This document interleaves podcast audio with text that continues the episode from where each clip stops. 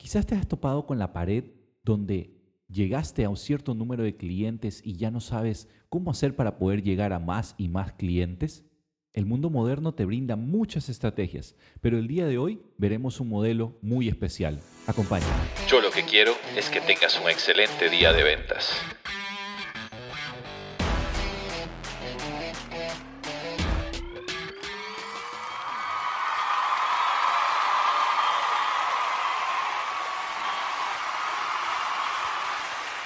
¿Qué es el modelo AIDAS y cómo funciona? Hola, soy Luis Alfonso Gallegos, bienvenidos al episodio número 2 de mi podcast Excelente Día de Ventas. Vamos a analizar qué es el método AIDA. El modelo es una técnica de ventas basada en identificar las diferentes fases por las que la venta va a pasar. Para los usuarios es tan importante el producto como la experiencia de comprar el producto. Entonces, vamos a identificar ¿Cuáles son estas fases? Estas fases son conocidas como el embudo de las ventas. El embudo que tiene tres etapas, tres etapas muy marcadas y en las cuales yo tengo que tomar acciones. Mi proceso, mi sistema de ventas debe de tomar acciones en concreta en cada una de estas fases para así poder alcanzar el objetivo que es cerrar la venta. Entonces, Conozcamos cuáles son las acciones que tenemos disponibles para poder llevar a nuestro cliente a una experiencia de compra lo suficientemente satisfactoria, para que éste dé un paso muy importante en el éxito de todos los negocios. Que regrese. ¿Qué es el modelo AIDAS? Este modelo fue creado por Elías Sant Elmo en el año 1898. Pero hey, que el año no te engañe a pesar de que tiene más de 120 años de haber sido creado, realmente es una técnica muy efectiva y que hoy en día es muy vigente, muy aplicable. Entonces, ¿qué debemos de conocer de este modelo AIDAS que va a ser aplicado en un embudo de las ventas?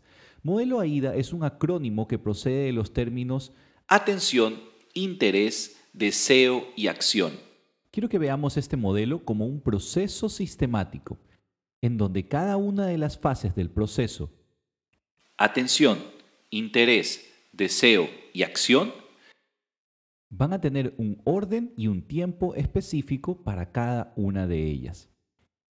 El primer paso a dar va a ser llamar la atención de nuestros clientes. Y creo que es muy lógico. Si visualizamos el embudo de las ventas, este primer paso, llamar la atención a nuestros clientes, se ubicaría en la parte de arriba del embudo de las ventas, en lo que es conocido como TOFU, Top of the Funnel. Esta parte de arriba del embudo, como el embudo tiene una boca bien grande, justamente es donde yo voy a tomar las acciones para poder tratar de llegar y abarcar a la mayor cantidad de personas y así poder trabajar y generar acciones específicas para poder alcanzar nuestro primer objetivo, que es llamar la atención de nuestros clientes. ¿Qué acciones concretas podemos hacer? Vamos a ver ejemplos de qué cosas hacen las empresas grandes para poder llamar la atención de sus clientes. El marketing digital nos ha abierto una nueva puerta que nos da accesos que nunca antes se habían podido lograr en el marketing. Lo importante en esta etapa del proceso es saber que tienes que llamar la atención de las personas y conseguir que se fijen en tu propuesta de valor. Esto se transforma en algo fundamental. No solamente es poder anunciar qué hace tu producto o cuáles son los beneficios de tu producto, sino cuál es tu propuesta de valor. Recuerda que las personas no están comprando taladros, están comprando el agujero, si no sabes a lo que me refiero, te invito a que busques el episodio número uno de esta primera temporada donde hablo de lo importante que es no solamente entender las necesidades del cliente, sino poder satisfacerlas. Entonces, cuando yo voy a llamar la atención de mi cliente, se transforma en algo imprescindible presentar mi propuesta de valor. Ojo, si no consigues captar la atención de las personas, simplemente no vas a vender para esto hay que saber cuál es la motivación que tienen las personas a realizar la compra.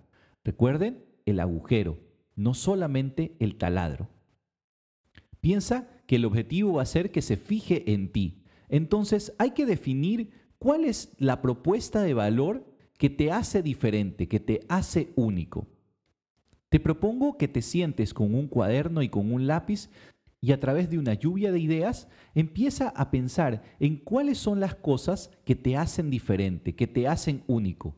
Ojo, no tiene que ser atributos meramente del producto, sino que apunta también todas aquellas cosas que tú conoces que tu producto ha sido una solución para los problemas de tu cliente. Mientras haces este ejercicio, te recomiendo que te pongas en los zapatos de tus clientes. Ponte en la posición de tus clientes y trata de analizar los atributos de tu producto o tu servicio desde el punto de vista de tu cliente. Si lo deseas, mientras trabajas en esto, puedes ponerle pausa a este podcast y podemos regresar más adelante. Una vez que ya tienes escrito todo esto, listo, ya dimos el primer paso. Ahora que ya sé cuál es mi propuesta de valor, ya sé qué es lo que le llama la atención a mis clientes, vamos a llevarlo a una acción concreta. Para esto, debemos de escoger un medio para poder llevar nuestro mensaje a nuestros potenciales clientes.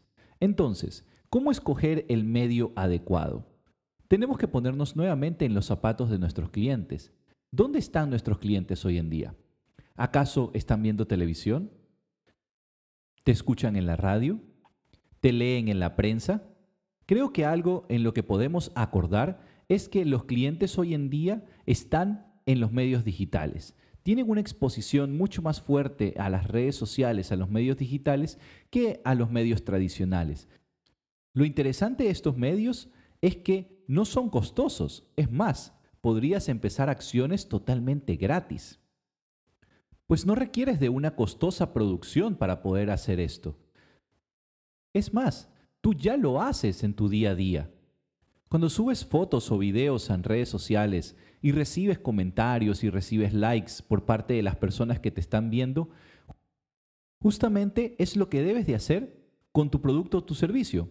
En lugar de anunciar la parrillada que te comiste el fin de semana, el bautizo de tu hija o de tu hijo, ahora lo que vas a hacer será contarle a tus clientes de esta manera tan orgánica, tan sencilla, tan simple, cuáles son esos atributos que ya escribiste en el papel, esos atributos que te marcan la diferencia con la competencia.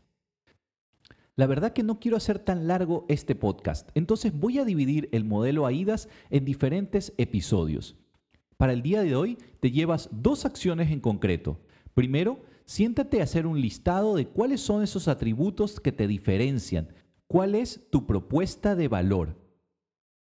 Y la segunda acción requiere de mucho coraje, pero yo creo que para los vendedores eso no es problema.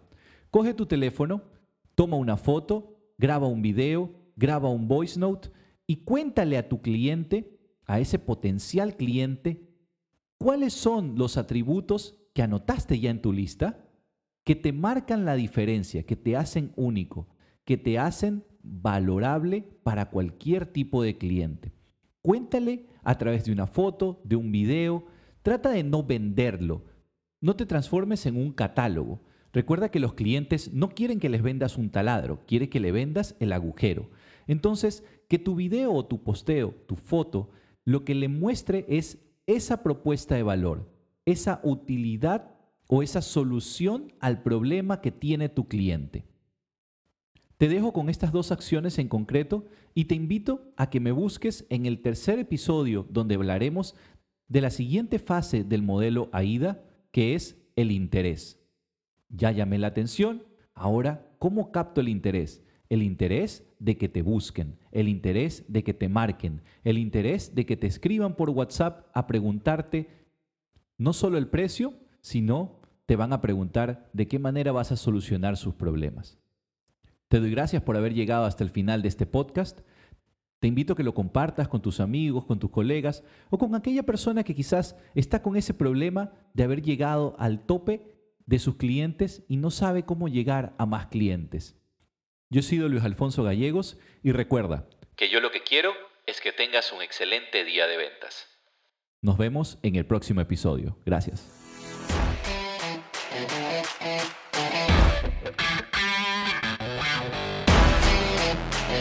Thank